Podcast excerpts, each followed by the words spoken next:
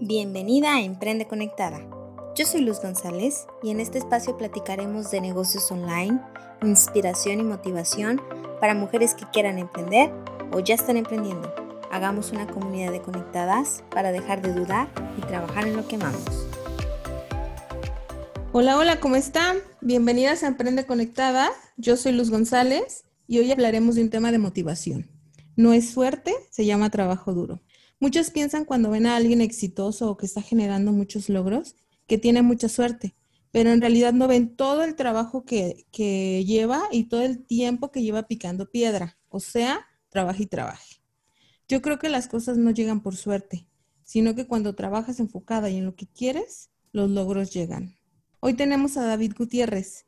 Él tiene una posición de liderazgo en una empresa internacional y entre más trabaja, más suerte le llega. Bienvenido David a la comunidad de Conectadas. Hola Luz, ¿cómo estás? Buenas tardes, muchas gracias por invitarme. Estoy muy contento de estar aquí contigo y pues bueno, aquí estamos listos. Bueno David, preséntate, dinos acerca de ti, la posición que tienes ahorita y en qué empresa trabajas y todo. Cuéntanos. Va, perfecto. Mira, eh, bueno, mi nombre es David Gutiérrez. Eh, actualmente me desempeño como responsable del departamento de Supply Chain, con la posición de gerente de Supply Chain para lo que es América Latina. Trabajo para una compañía que está enfocada en la comercialización y distribución de teléfonos celulares. La empresa como tal es una empresa china de nombre TCL, pero en el mercado latinoamericano por el momento nos, nos encontramos distribuyendo la marca Alcatel, BlackBerry y bueno, en los próximos meses, si es que así se cierran las negociaciones, pues estaremos también comercializando TCL. ¿Y empezaste como gerente? No, fíjate que, que mi, mi, mi, carrera por esta compañía, la verdad es que ha sido ya bastante larga. Yo inicié en la compañía en agosto del 2010, ya voy para 10 años en la compañía. Y no, yo inicié como en la posición de analista de planeación reportando directamente al coordinador de Planning and Forecasting dentro de la compañía. Y bueno, a lo largo de los años, pues me ha abierto la oportunidad. Claro que, que pues también mucho, mucho cuenta el, el, empeño y el trabajo que le, que le he puesto a, a, mis actividades. Y pues bueno, eh, hoy en día pues ya estoy como, como gerente de supply, pasando por diferentes posiciones. Después de ser analista, pasé por coordinación de Planning and Forecasting, después coordinación de Planning and Order Processing y bueno, después ya pasando a una gerencia de Supply Chain. Y si nos vamos más para atrás, ¿dónde comenzó? ¿Cómo comenzaste a trabajar? Para empezar, no estudiaste en una universidad privada, ni tuviste el privilegio de salir de la universidad y ya tenías el trabajo de tus sueños, ¿no? No, fíjate que mm, si me voy más para atrás fue difícil, la verdad. Eh, yo terminé mi carrera en el 2009. Creo que, fue bastante complicado el poder encontrar una posición o algo que esté relacionado con lo que yo estudié para poder empezar a ejercer y empezar a agarrar práctica y, experiencia en mi campo laboral. Yo soy licenciado en negocios internacionales. Y bueno, si nos vamos desde el inicio, que es el tema universidad, Efectivamente, yo no estudié en una universidad privada, yo estudié en una universidad pública, en la Universidad de Guadalajara, Centro Universitario de Ciencias Económico-Administrativas, negocios internacionales. Entonces, durante entre 2008 y 2009, justo cuando ya iba a terminar yo mi carrera, empecé a buscar oportunidades dentro de mi campo laboral y se me cerraban mucho las puertas por situaciones de no tenía experiencia, no tenía conocimiento ya en el mercado de cómo manejar las cosas, ¿no? Yo solamente tenía como el background de lo que son los libros, lo que te enseñan en la escuela, lo que te comenta el, profesor, etc. Entonces, este, ¿qué fue por lo que opté? Eh, trabajar, yo trabajé durante este tiempo en un negocio de comida rápida que se enfoca a lo que es venta de hamburguesas. Eh, justo después de ahí, ahí duré como un año, después me tuve, por cuestiones económicas, encontré la oportunidad de moverme a un supermercado que vende por mayoreo. Y, y bueno, ya después, eh, justo después de un año de entrar a este supermercado que te comento, tuve la oportunidad de ingresar a una compañía manufacturera que se llama Flextronics. Entonces aquí estuve como becario durante un año, donde al final de mi ciclo, ya casi para cumplir el año, me, me, comentan que no iba a ser posible el poderme ofrecer una planta dentro de la compañía, para lo cual pues yo empecé a buscar oportunidades fuera de la misma, ¿no? ¿Cuál era mi objetivo en ese momento? Encontrar estabilidad laboral, encontrar una empresa en la cual yo me pudiese afianzar como profesionista y empezar a ejercer un poco más de lleno y con más responsabilidades todo lo que, lo que uno cree que aprendió en la universidad, ¿no? Ahora, ahora bien, ¿qué pasa en este, en este periodo? Eh, cuando yo encuentro la oportunidad de Alcatel, buscando en un buscador de, bueno, valga la redundancia, un buscador de empleos, eh, aplico para una posición que estaba en ese momento como confidencial, sin yo saber ni siquiera para qué empresa iba, lo único que sabía es que era para el departamento de planeación.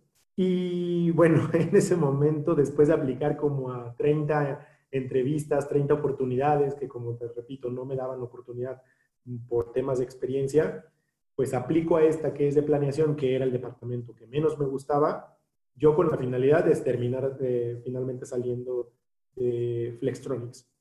Y bueno, me aplico, recuerdo muy bien que fue un jueves, ese mismo día me hablan, al día siguiente hago mi primera entrevista, fue un proceso de seis semanas en entrevistas, donde pasé por seis entrevistas diferentes para poder ingresar a una posición de analista, o sea, ni siquiera era que iba a ingresar a las ligas mayores, yo iba a empezar desde abajo y fue difícil, ¿no? Porque fueron seis semanas en los que estuve hablando y cómo va el proceso y vente para otra entrevista y ahora te voy a entrevistar a esta otra persona, etcétera, etcétera.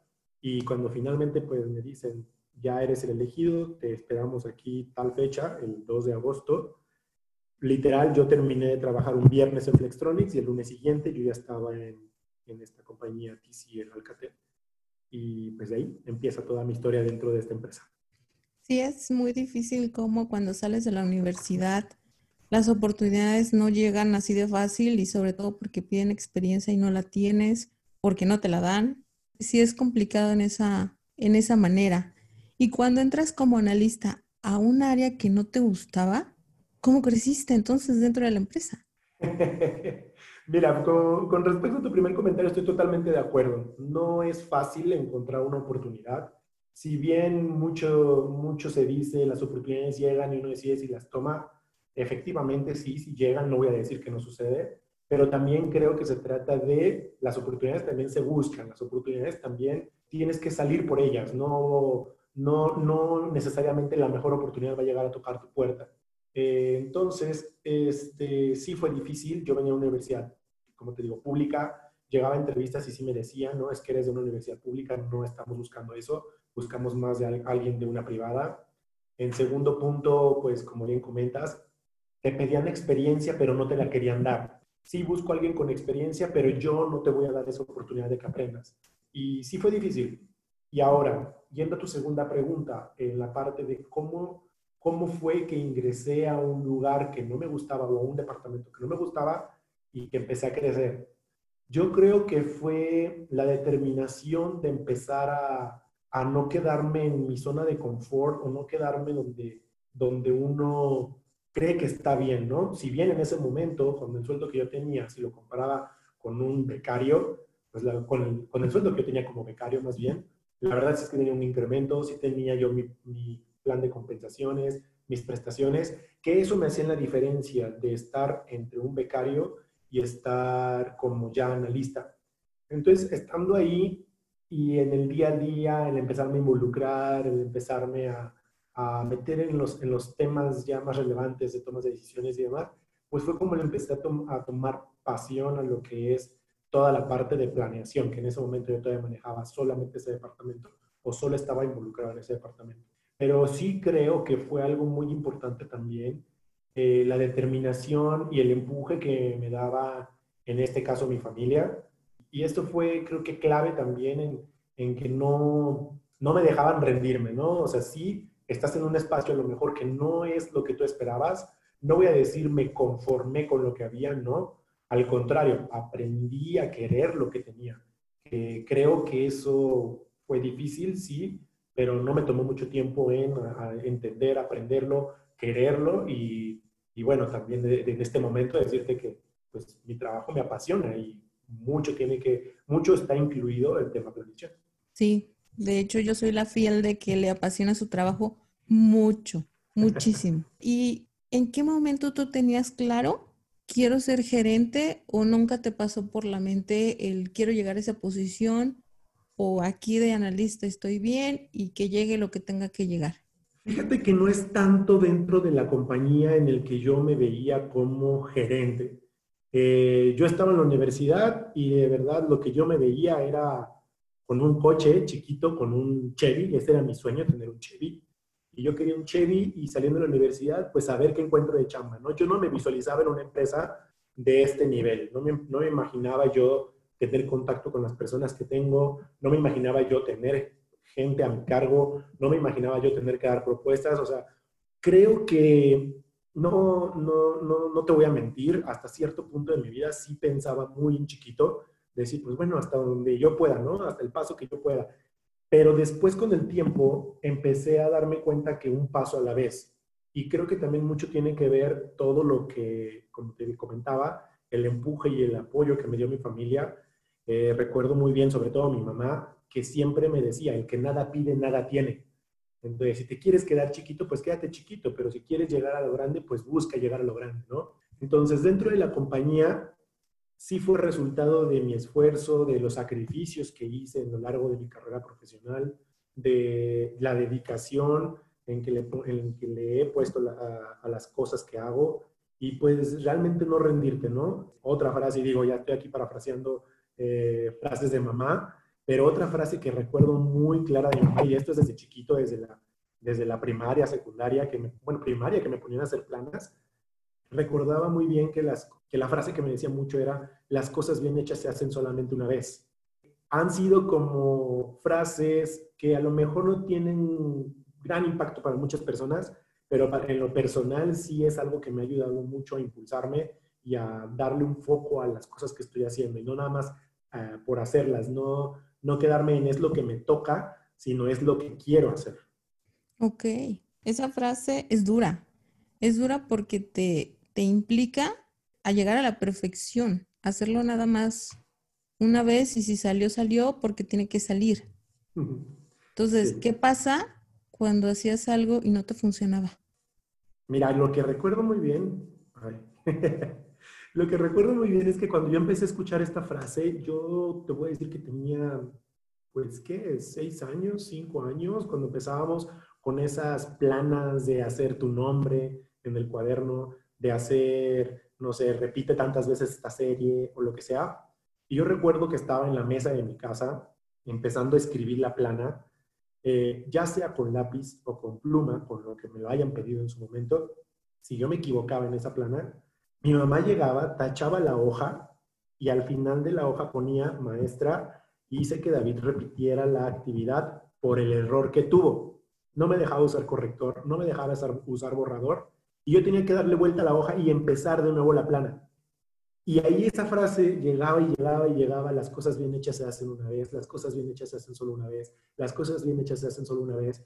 Y es algo que, que sí, como tú comentas y ahorita lo visualizo, es una frase muy fuerte, o sea, porque es llegar y decir, no tienes campo de error, o sea, no tienes un margen de error, tienes que hacerlo bien, porque si no lo haces bien vas a tener que repetirlo y obviamente vas a tener que vivir con las consecuencias de eso me llevó a pasar que en esas planas yo casi terminaba la hoja y tenía que empezar de nuevo porque me había equivocado en una letra, en una palabra, o que había puesto mal algo y que tenía que borrar y no, no lo tenía permitido. Y ojo, esto no fue un tema de escuela, esto fue un tema mamá. Eso fue un tema mi figura materna, ¿no? No voy a decir que no tengo errores, porque pues sí, los tengo a, estas alturas de mi vida y, y bueno, creo que es bastante normal que uno se equivoque, pero con esta frase que, desde mi punto de vista la, la, la, tomé y la hice parte de mí y me casé con, con esta, como muchas otras frases, creo que es lo que me ha ayudado muchísimo a entender que si bien la perfección no existe a lo mejor, pero sí hay que, hay que hacerlo lo mejor posible, dar tu mejor, tu máximo esfuerzo, dar tu máximo, no quedarte en chiquito, buscar que las cosas sean lo mejor posible desde la primera para evitar muchos, muchos conflictos en el futuro. Y basado en eso, en todo lo que nos estás diciendo, entonces, ¿qué fue lo que tuviste que hacer que te hizo llegar a esa posición donde estás? Hacer las cosas bien. Literal, creo que elegir y, y decidir hacer las cosas bien desde un principio, no, para, bueno, ahora te hablo, te hablo como jefe, ¿no? Te hablo como, como, como responsable de un departamento, como responsable de un equipo de trabajo. Para un jefe de repente es muy fácil decir, no lo hiciste bien, te vas. No lo hiciste bien, te retiras. No lo hiciste bien, ya no me sirves. No lo hiciste bien, gracias por tus servicios. Y eso a lo mejor es lo que yo trataba de evitar, ¿no? Si bien no tanto satisfacer la necesidad o satisfacer el deseo de mi superior, era más bien satisfacer lo que yo sabía que tenía que hacer, ¿no? Quedarme satisfecho y decir, yo di mi, mi máximo posible, yo hice lo mejor que podía hacer y lo hice de la manera en que lo tenía que hacer. Entonces, Creo que eso es lo que me ayudó para llegar a donde estoy, el hacer las cosas bien. Obviamente si te equivocas, pues buscar cómo resolver lo que te equivocaste y, buscar alternativas, no quedarte en, una, en, un espacio donde me equivoqué, pues ni modo, eh, ya se acabó, ¿no? Sino me equivoqué y tengo esta propuesta para solucionarlo. O definitivamente no me equivoqué, no, yo no, no, no, no tuve este error. Entonces creo que esa parte es la que me ha ayudado muchísimo no solamente en mi vida profesional, sino también en mi vida personal, de buscar siempre hacer lo correcto, de buscarlo hacer lo mejor posible. Y bueno, creo que lo a donde estoy ahorita es resultado también pues de todo esto que, que he vivido y la manera en cómo lo he, lo he trabajado. Sí recuerdo todo, todo el tema donde eh, tú como líder nos motivabas a ver más allá. Y creo que todos debemos de, tener eso, ver más allá. ¿Qué pasa si? ¿Qué pasa si no? Eso creo que lo tienes mucho, mucho en tu liderazgo. ¿Qué pasa si hacemos esto? ¿Qué pasa si no lo hacemos bien? ¿Cuál es el reflejo o cuál es lo que va a pasar en los números de la empresa en este caso? Y tú como líder, ¿qué crees que necesita, además de hacer las cosas bien claro, qué crees que necesita una persona para sobresalir en cualquier situación, tanto en el trabajo como si tuvieras un negocio? ¿Qué te hace diferente de alguien? Porque muchos pueden ser eh, analistas, muchos entraron como analistas. Sí, total. Pero cuando tú em, ya ves que alguien brilla, es porque qué? Yo creo que es por un tema compromiso. Es un compromiso y casarte casarte y, aprender a, querer, aprender a amar lo que estás haciendo, ¿no? encontrarle el, encontrarle el gusto y el sentido a las cosas que estás haciendo. No hacerlo por hacerlo. Vuelvo a lo mismo, es hacerlo porque quieres hacerlo, no porque debes hacerlo. Entonces, en el momento en que, en que toma las cosas y las hace parte de ellos, es la parte en que, en que haces la diferencia entre o sobresales o no sobresales. Mucha gente, como tú lo comentas, mucha gente entra como analista y mucha gente se dedica a hacer un archivo porque el analista tiene que hacer el archivo. Pero, ¿qué hay más allá de hacer el archivo? No es solamente poner en una, en una base de datos un montón de números, un montón de letras y listo, aquí está el archivo como me lo pediste. ¿Qué más puedes hacer con este archivo? ¿Qué más puedes proponer? Y eso creo que viene muy de la mano o viene como consecuencia de el aprender a querer lo que, lo que haces el decir hoy me paro porque me gusta mi trabajo y no, y no me paro porque tengo que trabajar. O sea, es la parte entenderlo, adaptarte y obviamente buscarlo mejorar y hasta donde te lleve, ¿no? Por supuesto que hay etapas en la vida y también hay etapas en la carrera profesional en la que tienes que empezar a aprender, tienes que empezar a ajustarte y por último mejorarlo y después va a llegar un momento en que ya no vas a, ya no, ya no tienes hacia dónde, ya no hay más. ¿Qué es más? En este caso yo lo creería que es una nueva posición, a lo mejor, o a lo mejor algo más retador, como decir, si tú ahorita que me comentas un negocio propio, yo empiezo a poner un, un negocio de paletas de hielo, sí, o sea, y vendo nada más tres sabores, pero a lo mejor ya que manejé, aprendí y conocí cómo, cómo vender paletas de hielo, listo, meto mis aguas frescas y después meto mis papitas y después meto, o sea, no quedarte en donde, en donde ya sabes que estás cómodo. Si quieres más, tienes que salir a buscar más. No solamente decir, pues ya sé hacer esto, listo, esto es lo que hago, ya esto me dedico. No, es ahora qué sigue, cuál es tu siguiente paso. Eh, ya cuando empecé yo en la compañía eh, y empecé a, a, motivarme yo mismo, porque si bien es claro, es claro y algunas veces yo lo escuché dentro de la empresa, que la gente decía, es que no me siento motivada. La gente no tiene por qué ser motivada, creo que uno se motiva solo y con base en eso es como puedes comprometerte o no con lo que estás haciendo, agarrarle sabor, agarrarle amor a las cosas y decir de aquí para adelante, ¿qué sigue? ¿Qué más sigue? ¿Qué más sigue? Este, y como te decía hace un rato, eh, el que nada pide, nada tiene. Si te, quieres, si, si te quieres quedar como persona, como individuo, donde estás, y ahí te funciona, está perfecto, ahí quédate. Pero, ¿qué más hay, no? Siempre hay un, siempre hay un nivel, siempre hay otro nivel, siempre hay un mejor nivel, siempre hay más cosas. No, no creo que en ninguna parte, en ningún aspecto de la vida podamos decir, pues ya hasta aquí llegué. Totalmente de acuerdo, David. Tienes que agarrarle el gusto, tienes que ver más allá y no nada más quedarte en, ok, ya tengo esto, estoy muy bien aquí, pues ya aquí me quedo. Está bien padre esta zona de confort, pero el día que llegue otro donde sí tenga el hambre de crecer, o de agrandar su negocio, ahí es, ahí es donde tú ya perdiste. Ahí es donde tú ya dejaste de brillar. De acuerdo. Pero ¿cómo te salió esto? Porque si bien, si bien cuando tú empiezas, pues sí, sí quieres esas ganas, pero creo que, que a veces ves a alguien o te motivas o es porque tú ves cómo la gente a tu alrededor se está moviendo.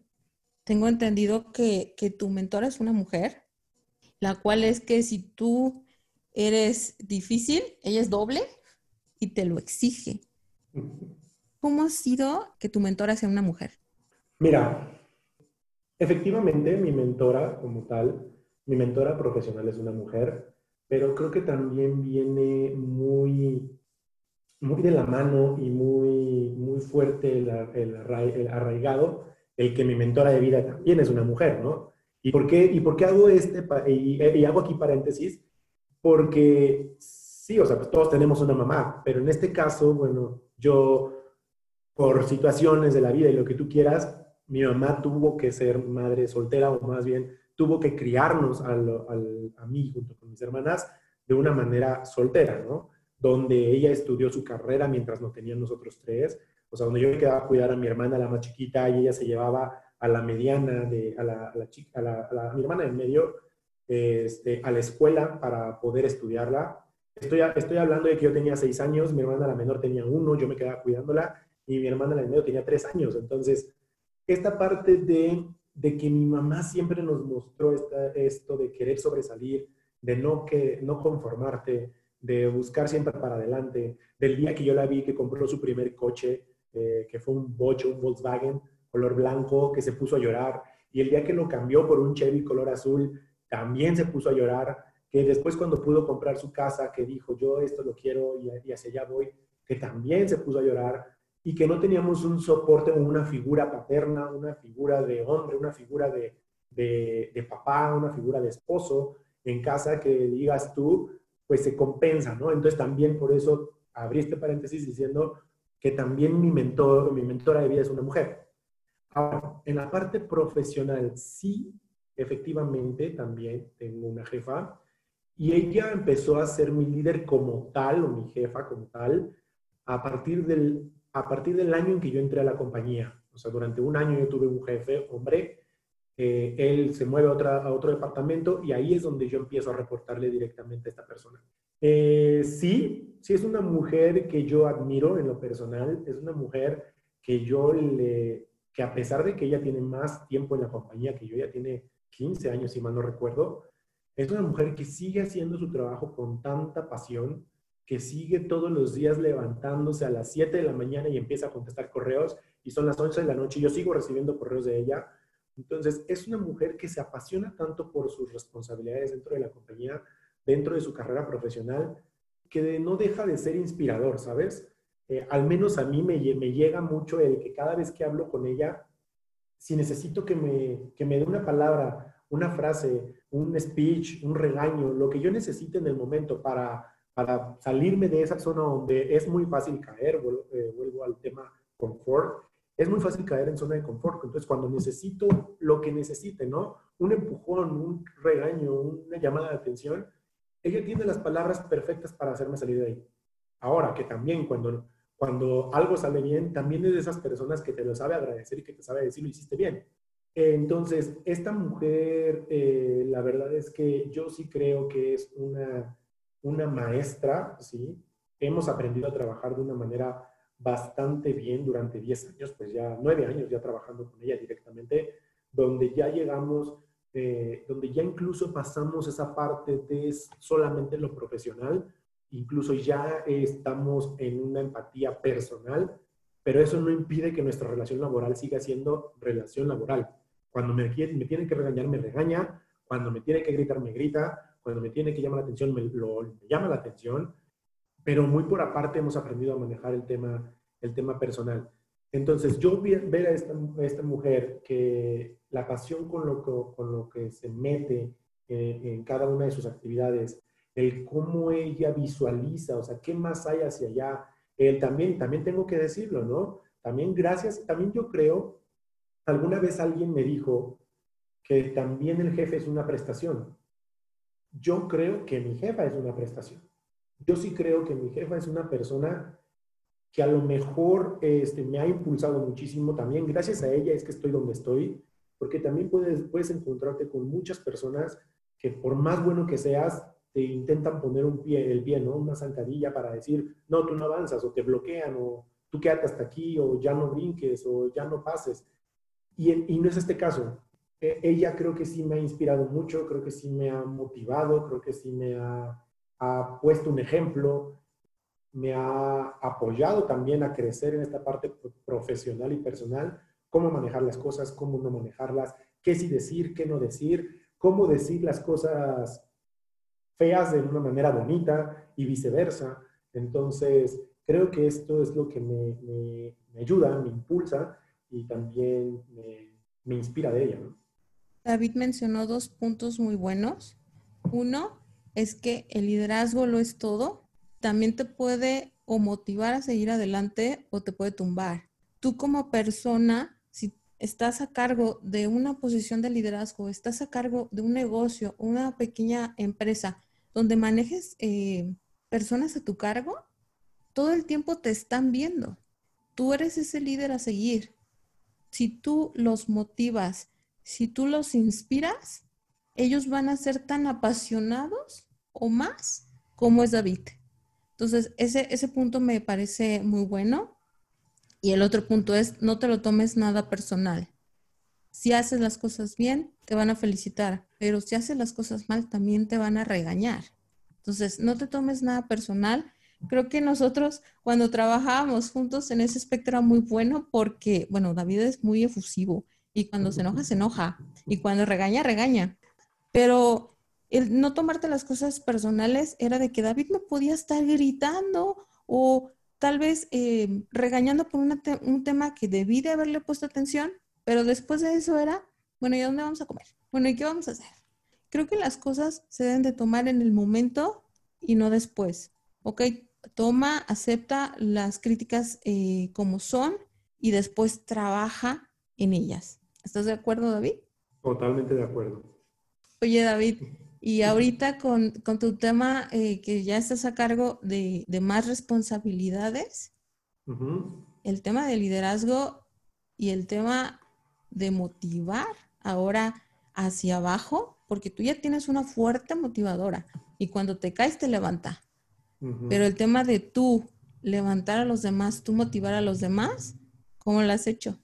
Híjole, fíjate que el tema de liderazgo Mm, es un tema que la verdad me ha costado mucho trabajo, no te voy a mentir, eh, y creo que tú eres, tú eres testigo de lo que me ha costado el tema liderazgo.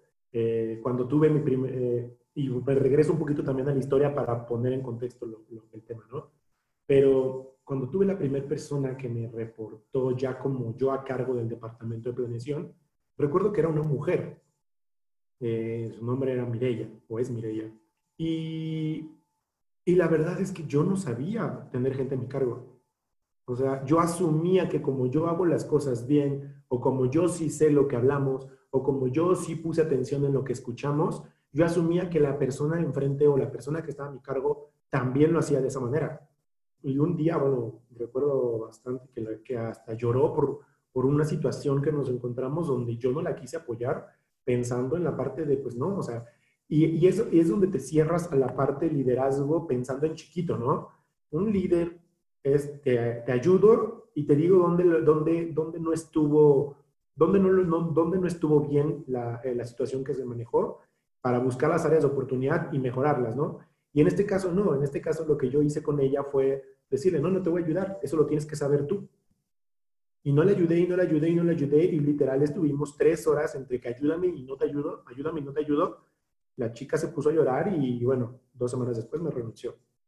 Después viene un chavo que se llama Víctor eh, y este chico Víctor también fue eh, un tema difícil, ¿no?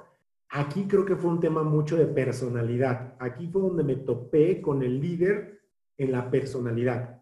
Mm, chocábamos mucho él y yo en cuanto a la personalidad, pero yo como líder pues decía, pues es que me caes gordo, no me caes bien, no me llevo bien contigo, jódete, ¿no? Te toca a ti, a ti hacer eh, las actividades y yo pues nada más superviso, pensando en que eso debía ser un líder. Igual, no me duró más que seis meses y renunció. Luego viene una persona de nombre Carolina, eh, que la verdad empecé ya con la experiencia de las otras dos personas, ya hablo en lo más profesional, en lo más profesional, ¿no? Ya en mi área de, de trabajo, porque tuve gente trabajando conmigo, de la cual estuve yo a cargo en mis empleos anteriores, pero ya en lo profesional, llega Carolina y empiezo, y, recuerdo cómo fueron las cosas con Víctor y con Mirella, y traté de ser un poco más relajado, un poco más light, un poco más más no pasa nada, todo va a salir bien. Y la verdad es que empezamos a ser buen equipo. Desafortunadamente, eh, tuvo una oportunidad que para ella era mucho mejor laboral, pues decide salir de la compañía y es justo cuando entra Roque junto con otro compañero que tenía. Al principio todo fue bien, al principio se empezaron a trabajar bien las cosas, pero ahí sentí yo que como líder relajé tanto las cosas que empezó a haber mucho libertinaje dentro de este equipo de trabajo, ¿no? Este, eh, esta persona, pues de nombre Roque, y Aldo, que era la persona que también le reportaba a él, yo la verdad sentí que relajé tanto el tipo de liderazgo que empecé a ver mucho, pues no, no lo hago así, o no, no, no le pongo atención, o llego tarde, y esa era mi perspectiva, ¿no? Porque desde su lado, o a lo mejor desde el lado fuera de, de lo que es el departamento, no era así como lo veía, ¿no? Pero yo desde acá lo veía como de, estos se me están saliendo del huacal. Eh, y la verdad es que en esa faceta con ellos dos conocí a mi líder déspota, conocí a mi líder eh, mala onda, conocí a mi líder ser humano. O sea, para mí eran dos personas que se dedicaban a trabajar y que tenían que darme el resultado, punto. Entonces, creo que esa fue la parte donde aprendí a empezar a este tipo de liderazgo y aprender a conocer las diferentes personalidades y, no y entender que no todos somos iguales, ¿no? Luego llega, llegas tú, en este caso, eh, y empiezo a tener más interacción con otros coordinadores, que en este caso eran otros departamentos, que los cuales también fui, estuve a cargo, y, y también vuelvo a lo mismo, o sea, yo, yo ahí fue donde aprendí y tenía bastante claro que las cosas no me iban a salir de la misma manera si si hablaba con un coordinador de la misma manera que hablaba con otro coordinador. A un coordinador podía darle las cosas muy directas. Necesito que hagas esto, punto. Al otro coordinador tenía que dulcificarle las cosas. Mira, es que, ¿qué te parece si hacemos esto? ¿Qué te parece si manejamos por aquí? Y, y demás, ¿no? Entonces empiezas a aprender y a conocer el tema personalidad, adaptarte a cada una de las personas, a cada uno de las diferentes maneras de trabajar y como líder es ahí donde, donde, tienes que hacer esta parte de entender lo que hay, entender que hay un mundo enfrente de ti, ¿no? Que no solamente es el tuyo. Y ahora sí, contestando tu pregunta, cómo le hago para motivar al, equipo, eh, pues es eso, ¿no? Encontrar, ser empático con ellos, encontrar qué, qué es lo que les gusta, qué no les gusta, cómo les gusta trabajar, qué no les gusta trabajar, dejar las cosas claras desde el inicio, llegar y decir cómo quieres que trabajemos y no llegar a imponer mi razón.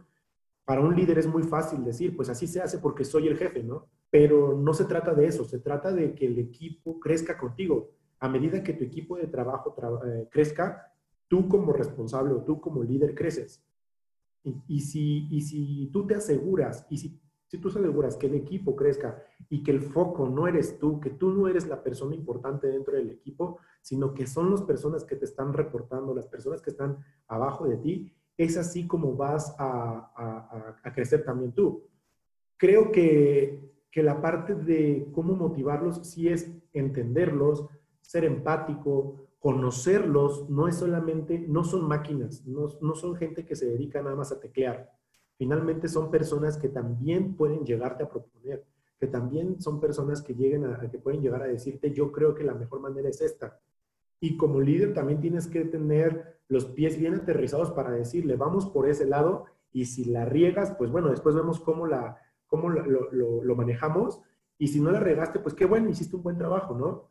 Y no solamente quedarte en la parte de, pues tú toma la decisión, yo tomo la decisión, yo tomo la decisión, yo tomo la decisión y ustedes nada más dedíquense a operar. Finalmente, ellos están haciendo tu trabajo. Y alguna vez un integrante de mi equipo me hizo una pregunta en una, en una temporada vacacional donde me pregunta, ¿tú no te atrasas con este tema de vacaciones? Y yo literal así volteé y le dije, ¿quieres mi respuesta buena o mi respuesta mala? ¿no? Y me dijo, pues dame la respuesta mala. Y le dije, yo no me atraso porque tú no te atrasas.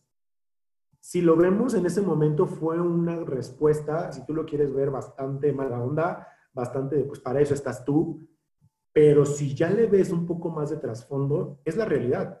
Uno como líder no avanza si el equipo no avanza. Uno como líder puede estar ahí arriba, pero si el que mete la pata es dos niveles abajo, quien metió la pata fue el líder.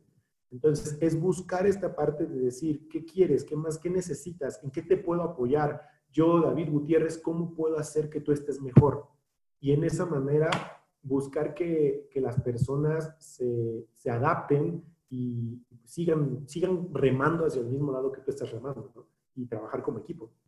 Sí, eh, disculpen a David, los pobres chaviros que empezaron, pero es que eh, creciste demasiado rápido y si bien un líder es nato, a veces no sabes cómo manejar gente, nadie, nadie, es como ser mamá, o sea, de repente te llega y pues no es que nadie sepa ya y motivar gente y tener gente a su cargo.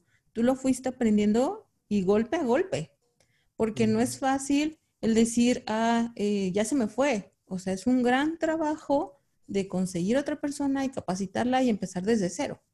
Es algo que poco a poco y con los golpes lo fuiste em, aceptando y cambiando. Sí, porque David es súper chavito. ¿Cuántos años tienes, David? 32 tiene 32 y la posición en que está. O sea, es de mi misma generación de escuela. Entonces creciste demasiado rápido por algo. Pero pues también lo que te da, la, o sea, la experiencia te la da los años.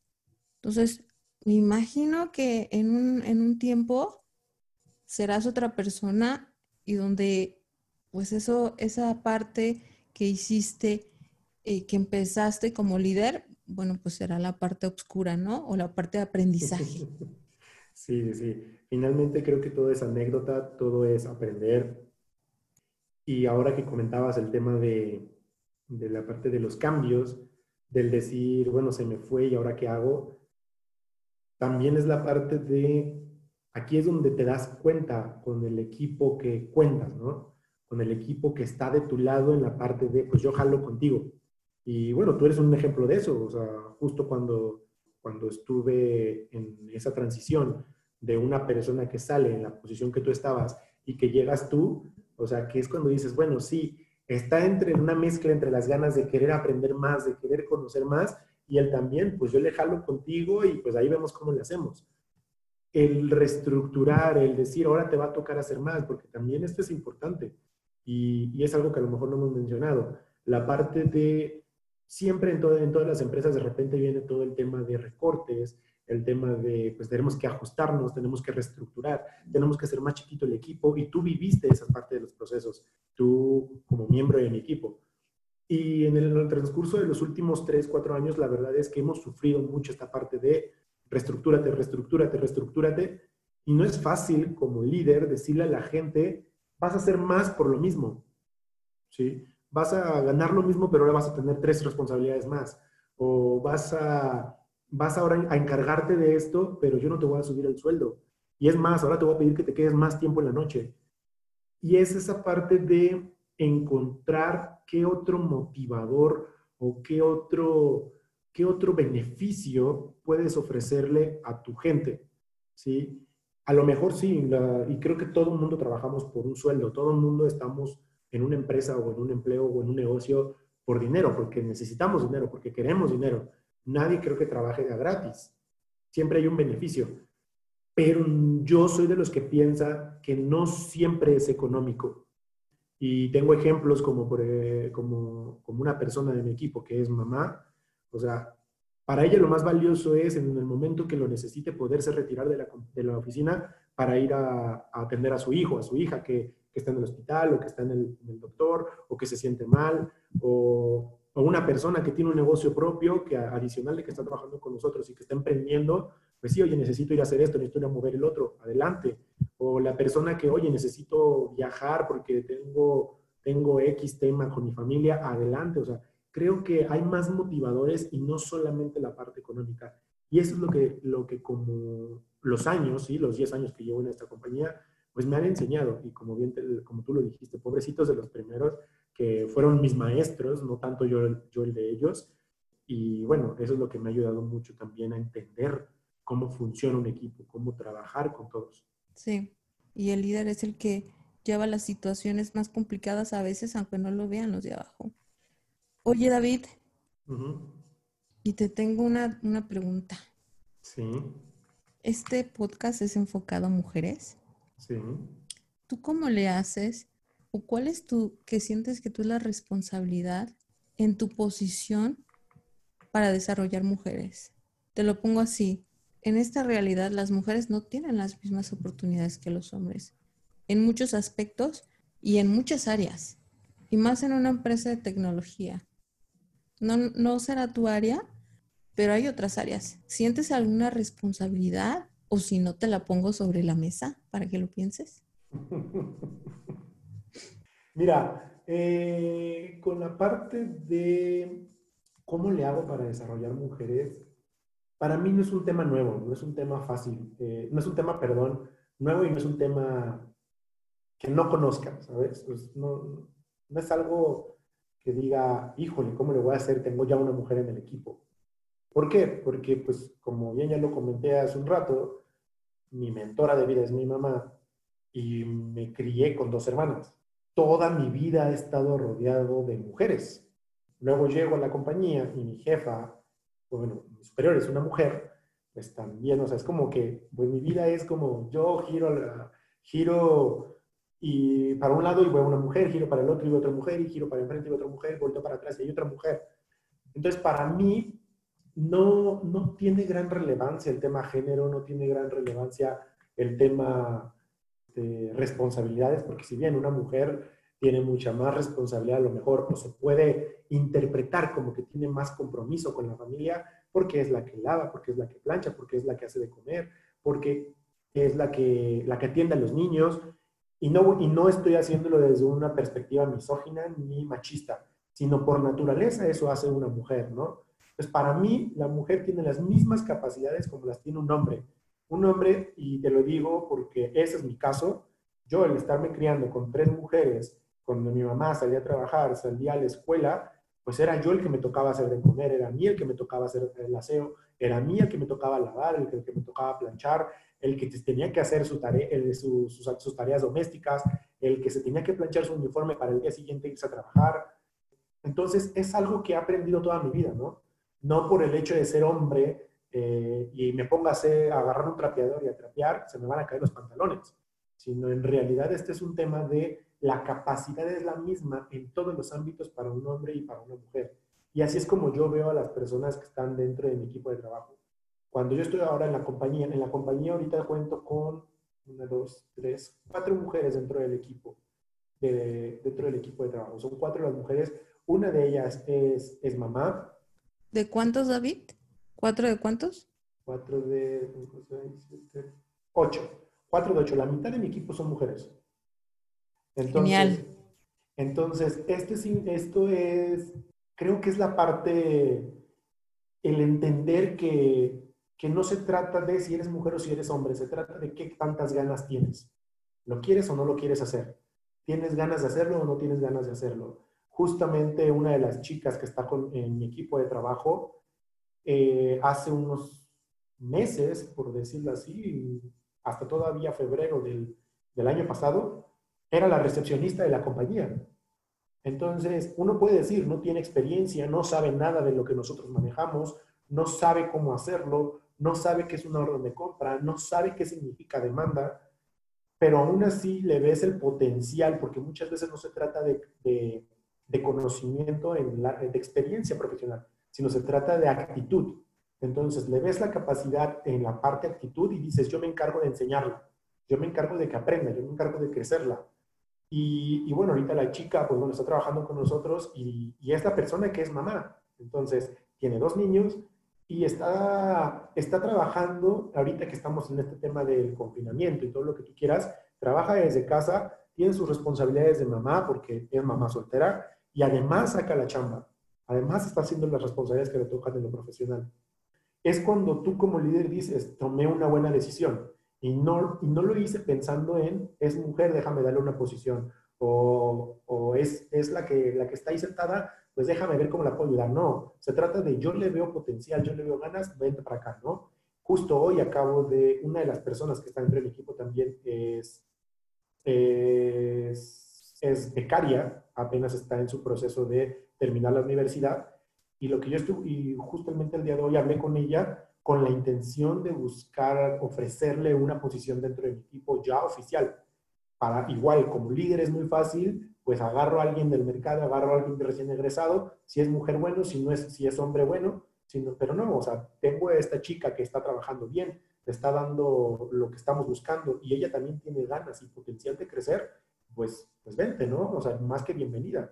Entonces, la verdad es que no hago, no hago diferencia. Creo que es un tema de, ¿quieres? ¿Puedes? Vente. Y, creo que todos tenemos las mismas capacidades y las mismas posibilidades de, de hacer las cosas a las que nos estamos enfrentando. Eso está buenísimo, David. Y también para ustedes conectadas. O sea, es checar que no todo está en su contra, que a lo mejor ni siquiera eh, te ven a tu alrededor como chiquita, es las capacidades y el, el hambre que tú ofrezcas. Si quieres crecer en una organización, que te vean, brilla, Siempre tienes que cacarear, como dicen, tus logros. Te tienen que ver, tienes que brillar. Porque también como líder, pues es el, estar encontrando eh, diamantes, pues no está nada bueno. O sea, tú tienes que ponértela enfrente y decir, soy un diamante. Y también hay muchos jefes que van a ser como David, donde no van a distinguir. No te van a tomar en cuenta nada porque eres mujer. Toma todo esto en consideración de lo que te está diciendo David David, está muy chido lo que nos estás platicando. Y qué padre, ojalá que esta chava eh, becaria tome la posición. Y lo de tu colaboradora, eh, que es mamá, o sea, pues es una mujer chingona, porque todo lo que está haciendo, wow. Oye, David, y antes de pasar a las últimas preguntas, ¿qué viene para ti? ¿Cómo tú te ves? ¿Qué quieres hacer? ¿Qué quiero hacer? Creo que son de las preguntas más difíciles. no, ¿qué quiero hacer? Mira, ahorita esta posición en la que estoy eh, en este momento, eh, recién la acabo de, tener hace un par de meses, ahora en el mes de marzo. De hecho, oficialmente me tuve que mudar de, de la ciudad de Guadalajara a Ciudad de México para poder llevar esta posición. Creo que ahorita, ¿qué hay para mí? Aprender. Como lo comenté igual, o sea, hace rato, hace rato que lo comentaba, el siempre hay un siguiente nivel. Esto es lo, esa es la fase en la que estoy ahorita. Llegué a lo mejor al límite de, de, mi posición anterior, donde yo nada más estaba responsable de una parte de la cadena de suministro. Y ahora que me dan esta, esta oportunidad y ahora que se me presenta esta oportunidad y que elijo tomarla, me queda más, no me queda más que aprender, aprender el otro lado que, que no conocía yo, el otro lado que yo no había visto, el tener un contacto con un cliente, el hablar con un proveedor logístico, el hablar con un financiero del cliente, el hablar con un director de ventas, que era una, un área que no conocía, que sabía que existía, pero no sabía cómo operarlo. Lo que yo estoy viendo ahorita en mi carrera profesional y en mi carrera personal es seguir creciendo esta, esta, este conocimiento de cómo manejar las cosas, ¿no? Yo siempre lo he dicho, ya sea aquí en esta compañía o ya sea en otra compañía, creo que es importante poder llegar y decir, conozco y sé hacer esto. Y, soy la persona calificada para tu requerimiento porque yo lo sé hacer. Y si no, pues aprenderlo. La, la, la, intención aquí es seguir creciendo, seguir aprendiendo. Si bien esto apenas está empezando, no es donde me quiero quedar. Y ahora, como te comentaba al principio, en cierta parte de mi vida pensaba en chiquito y yo no, me quería mover de, donde, de, de, lo que yo alcanzaba a ver, de lo que mis tres metros hacia adelante podía ver sino ahora sí pienso en ahora qué sigue, ¿no? Ya me moví de una ciudad como Guadalajara a una mega ciudad como Ciudad de México, pues bueno, mi siguiente paso puede ser a lo mejor pensar en algún otro país, ¿no? Irme a, ser responsable de, alguna, de, actividades ya a nivel mundial y no a nivel regional, no solamente América Latina, sino empezar a tocar otras, otras oportunidades a nivel mundial. O sea, creo que eso es lo que, lo que sigue sea aquí o sea afuera, me refiero en las compañías, eso es a donde quiero llegar, buscar tener una posición, buscar tener un lugar donde yo tenga posibilidad de poder aplicar todo lo que he aprendido, pero no solamente en México, Centroamérica y Sudamérica, sino ahora irme a Europa, un África, un Asia, que es un mercado bastante interesante, un Australia, Nueva Zelanda, que ya lo manejamos en algún momento, pero meterme más de lleno, ¿no? Eh, y, eso, y eso es lo que, lo que yo creo que estoy buscando. Ay, sí, porque el señor ama China, ¿eh? Ama China el señor. Oye, David, ¿y, ¿y, te compraste tu Chevy? No. no, fíjate que nunca me lo compré. Siempre en mi prepa, universidad, yo decía, quiero un Chevy, quiero un Chevy, quiero un Chevy. Y no, mi primer carro fue un Corolla, fue un Corolla de mi mamá, por cierto, de mi mamá, ella lo, e, era de ella. Y cuando, y, vas a decir, ay, pues tu mamá te lo regaló, ¿no? No, o sea, literal me lo vendió. Claro que me lo vendió una cantidad que dices, ¿quién vende un carro de esos en ese precio? Fue una, mira, fue una, el precio que me puso fue 30 mil pesos. Yo tenía que pagarle 30 mil pesos, pero yo trabajaba en esta empresa de comida rápida ganando 2.500 a la quincena. Entonces, de eso yo tenía que pagar a mi mamá mil pesos mensuales para poder pagarle mi coche. Entonces, pon tú de los cinco mil que yo recibía mensuales, quítale los mil pesos que yo, bueno, quítale los impuestos, que en ese entonces, pues bueno, me quedaban más menos como cuatro mil pesos, luego quítale mil pesos que tú que pagaba para el coche y con el resto paga tu universidad. Este, fue bastante chistoso porque cuando ya quise yo vender el coche, me lo compró otra vez mi mamá. Entonces, pero uno puede decir, pues sí, te, te puso fácil, ¿no? Pero la realidad es que no, o sea, si yo quería traer el coche, yo tenía que pagarlo. Y bueno, me acostumbré a ese Corolla, un coche grande, y mi siguiente coche, pues elegí que fuera también un poco más grande, porque, pues bueno, yo soy grandote, entonces no me imagino un coche. Sí, sí. Ay, bueno, bueno, está bien. No te, Vas a ver que de grande vas a querer comprar un Chevy. Yo creo. Chevy Vintage. Oye, David, y para terminar, te voy a hacer unas preguntas. Sí. Que les hago a todas. A ver. Todos. Todes. A ver. ¿Cuál es la situación o proyecto que más has dudado, pero aún así lo has hecho? Comprar mi casa. Comprar mi casa. Ese fue... A mí no me llegó la crisis de los 30, a mí me llegó la crisis de los 27. Fue bastante chistoso porque yo tenía 26, un 6 de enero, un 7 de enero me levanto, tengo 27 y me puse a llorar.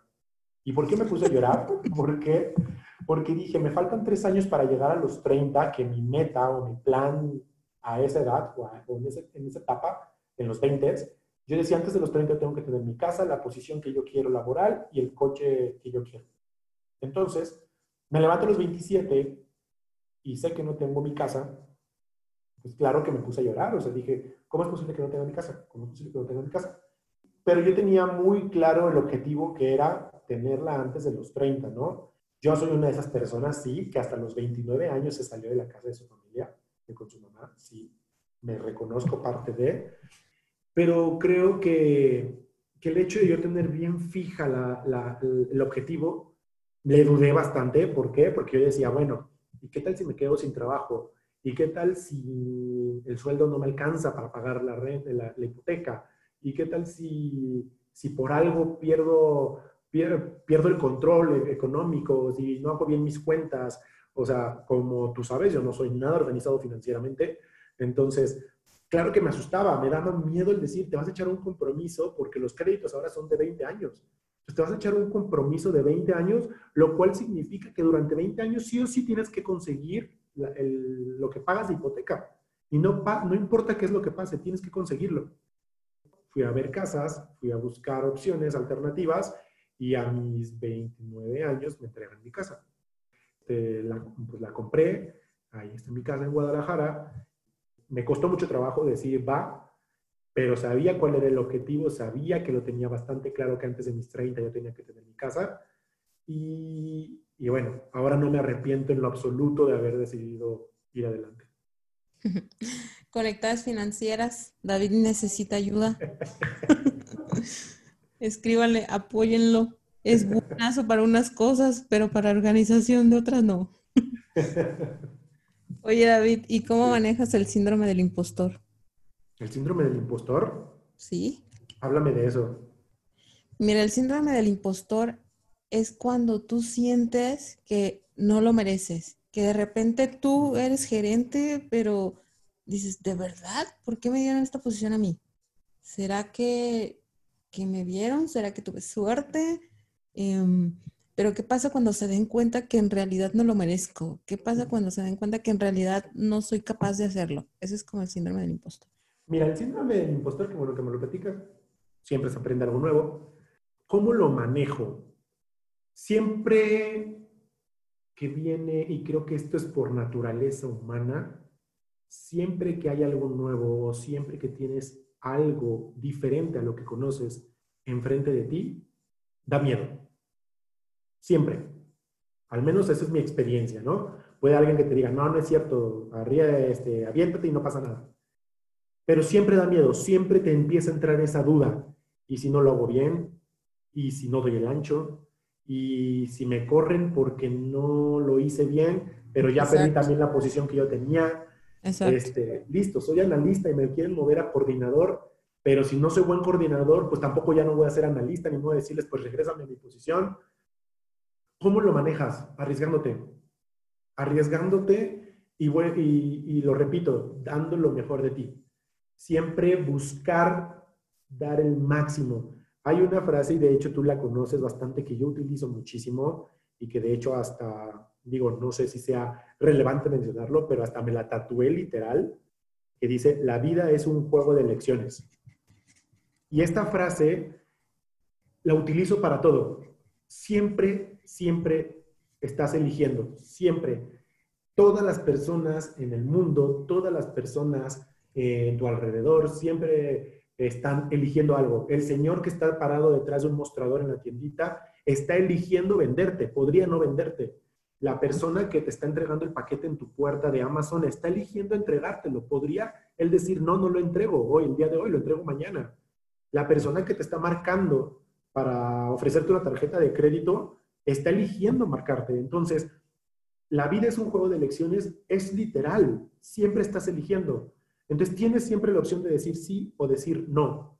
Mi consejo y cómo manejo este síndrome del impostor es arriesgarte y siempre decir sí, siempre y cuando no vaya en contra de tus valores personales y en contra de tu persona, o sea, en contra, en contra este, que te afecte de alguna manera. De esa manera, cuando te arriesgas y si alguien vio el potencial, si alguien vio la capacidad, si alguien vio la, la manera en que tú lo puedes hacer, significa que puedes hacerlo muchas personas pueden decirte, es que si tú eres buena para esto, es que tú eres buena para esto. Y si tú no te la crees, si tú dices, no, no es cierto, entonces, pues no, no, no me hace sentido que entonces todas las personas lo vean y tú no, pues eso significaría que todas las personas están locas, ¿no? Entonces, si alguien ve el potencial, significa que eres capaz de lograrlo. Ahora, la única que se tiene que convencer, pues eres tú. Y uno, y uno tiene que decir, voltear y decir, pues sí, me voy a arriesgar y si no me sale bien, no pasa absolutamente nada. No salió bien, veo cómo lo resuelvo y las consecuencias llegarán en su momento. Siempre esperamos que sean consecuencias buenas, pero, pero la intención es esa, ¿no? Arriesgarte y decir, pues lo voy, voy a dar mi mejor esfuerzo y si no, al menos lo intenté, al menos traté de hacerlo bien y ya sé dónde tengo mi deficiencia o ya sé dónde tengo mi área de oportunidad, que si no va a ser en este, en este espacio donde la estoy aplicando, pues voy a voltear al otro y ahí voy a aprender de esta experiencia, de decir, ah, en aquel lugar no lo hice así, ahora lo voy a hacer de esta manera. Entonces, creo que eso es como, como, como lo manejo yo, sí, normalmente así es como lo manejo. Súper. Ven conectadas todos, todos tenemos inseguridades, todos manejamos eso. El chiste es que dejen de dudar y lo hagan. Y por último, David, ¿cuál es el mayor consejo que le das a las mujeres que aún no se atreven a dar ese primer paso para crecer en lo que quieren? Arriesgate, arriesgate, no te la pienses, no te la pienses. Si lo quieres y no va en contra de tu persona, no te lastima como persona y no lastima a la gente que te rodea, arriesgate. O sea, creo que, y esto es algo que siempre le digo a mis hermanas, no te lo pienses. Si, si lo ves y si es una posibilidad, entonces también se puede convertir en una realidad. Párate, párate de frente a la oportunidad y tómala y hazla tuya. Enfréntala.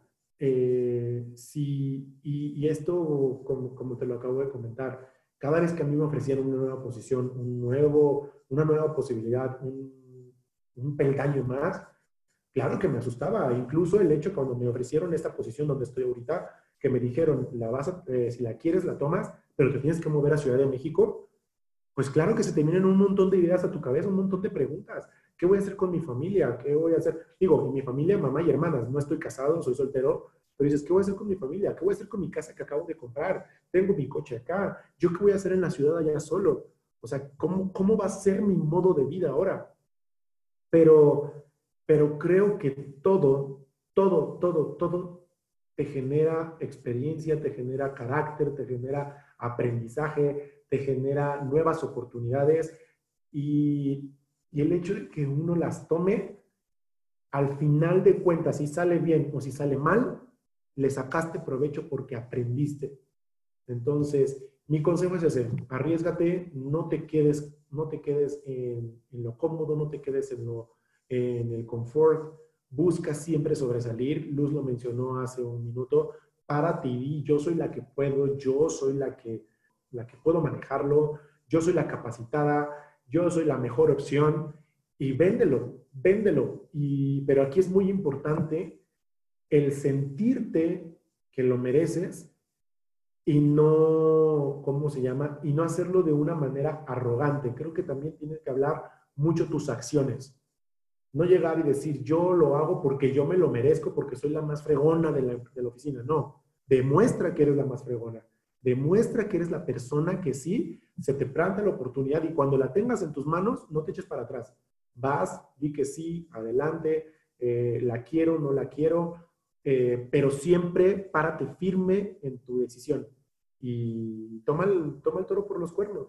Y, y, esto, y ahora te hablo como, como jefe, en este caso, es siempre que se le ofrece una posibilidad a una persona, a un colaborador, y la respuesta es negativa, siempre que la persona te dice no, no por lo que sea, no porque no creo poder, no porque me da miedo, no porque me asusta, no porque no sé si lo voy a lograr, por lo que sea, quita, quita, te quita, te quita puntos, te quita estrella, te quita brillo, te quita luz. Y, créeme que cuando vuelva a llegar una segunda oportunidad, quizás no, eh, no vaya a ser la primera opción, quizás ya sea la segunda o la tercera, por lo cual tu posibilidad de dar ese paso, pues se fue, se fue, fue truncada en la primera. Mi consejo es ese, arriesgate, ve adelante y no te la pienses. Es verdad Es que mira, David, nosotros como mujeres a veces queremos estar totalmente preparadas para la posición o a veces cuando te ofrecen algo, un negocio, tú dices, no, es que no lo conozco, es que, y te pasa, te pasa por tu mente. Por ejemplo, en mi caso, cuando David me ofreció la posición de coordinada de planeación, yo no sabía nada de planeación. Yo sabía lo que manejaba desde mi lado, que era otra área. Y si yo le hubiera dicho a David, eh, no, David, es que fíjate que yo no sé, eh, déjame aprender primero de demand. ¿Qué tal si me metes poco a poquito? Y ya cuando me sienta yo segura de mí misma, lo acepto. En ese momento yo sabía que David nunca me iba a volver a tomar en consideración. Nunca, de verdad, esto conectadas, tatúenselo nunca van a ser demasiado perfectas para tomar una posición o para emprender. Nunca. Se tienen que aventar, porque si no se avientan, puede ser que ya no te vean o puede ser que nunca lo hagas.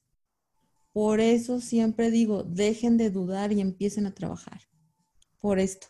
Entonces David no lo recalca y no lo vuelve a recalcar como jefe. Si ahorita estás en una situación donde piensas que si lo tomas o no, tómalo y luego aprende tómalo y con la marcha te vas a equivocar, pero con la marcha tú vas a aprender. Si te vieron es por algo, como dice David. Muchísimas gracias, David, por toda esta información que me diste, por tu tiempo. Cuéntame dónde te podemos pedir un consejo, dónde te podemos escribir, eh, dónde te contamos nuestras penas o tal vez no, dónde te pedimos trabajo. Tú cuéntame dónde. Este, no, pues mira, eh, muchísimas gracias por invitarme. La verdad es que fue bastante ameno este, este momento con ustedes. Y pues la verdad no soy, no soy muy activo en las redes sociales, pero me, puedes, me pueden encontrar eh, principalmente en LinkedIn por... Eh, aparezco como mi nombre completo, David Abraham Gutiérrez Vargas. Pues ahí me pueden encontrar. Eh, cualquier, cualquier comentario o algo que, que a lo mejor tenga yo la palabra adecuada para para, para ustedes, pues con gusto me pueden escribir y pues les doy ahí a lo mejor un aplauso, una palmadita o no sé, ¿no? Pero pues, por ahí me pueden contactar. Bueno, de todos modos yo voy a poner el link de, de David en las redes sociales cuando suba eh, su episodio, yo lo pongo, ustedes se lo ven, ustedes se lo buscan, se conectan y le escriben si tienen dudas. David ya nos dijo que está abierto. Eso. Muchas gracias, David. No, gracias a ti, Luz, y gracias a todos los que nos están escuchando. Recuerden, la vida es un juego de elecciones. Muchas gracias. Gracias por escucharnos. Síganos en Emprende Conectadas en Facebook e Instagram. Recuerden aplicar todos los tips que nos dijo David. Cuéntenme cómo les fue. Recuerden, hay que dejar de dudar y trabajar en lo que vamos. Bye bye. Gracias por escuchar este podcast. Si te ha gustado, inscríbete en Spotify o Apple Podcast para que no te pierdas ninguno de los episodios de Emprende Conectada. Hagamos comunidad en Instagram y trabajemos en lo que más amamos.